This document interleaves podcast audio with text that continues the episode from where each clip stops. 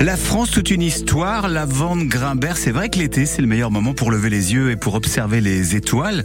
Et vous nous proposez justement ce matin euh, de nous rendre dans l'un des plus célèbres observatoires de France, situé dans les Pyrénées. C'est l'observatoire du Pic du Midi. Le Pic du Midi de Bigorre. C'est un sommet montagneux qui culmine à près de 3000 mètres d'altitude.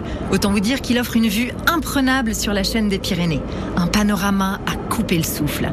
C'était l'endroit tout indiqué pour installer un observatoire Alors cette histoire du pic, euh, ce sont euh, quelques hommes qui finalement cherchent un lieu pour euh, vivre une aventure, exprimer un certain rapport au monde. Là on est parfaitement dans l'esprit du 19e siècle où on cherche à, conquérir le monde et en l'occurrence là on cherche à le conquérir pour des raisons savantes et scientifiques. Donc c'est une dimension tout à fait pacifique. On a aussi une, espèce de manière de se poser des, des très grosses épreuves. Parce que venir construire un bâtiment comme ça au sommet d'une haute montagne à 3000 mètres d'altitude, qui est recouverte de neige six mois par an, etc., y développer une infrastructure euh, extraordinairement complexe et autres, c'est bien aussi le fait de vouloir euh, se poser une épreuve. Et ça, on le retrouve à travers finalement toute l'histoire du pic. Déjà au XVIIIe siècle, le site est connu des scientifiques qui s'intéressent à la voûte céleste.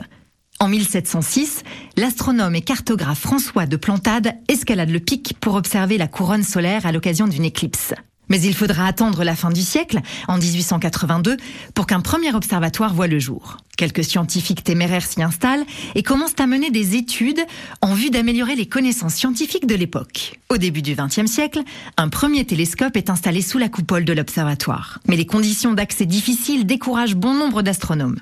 Grâce à l'installation d'un téléphérique en 1951, le pic du Midi, devenu plus accessible, commence à attirer des scientifiques de toutes nationalités, notamment ceux chargés des préparatifs des missions du programme Apollo.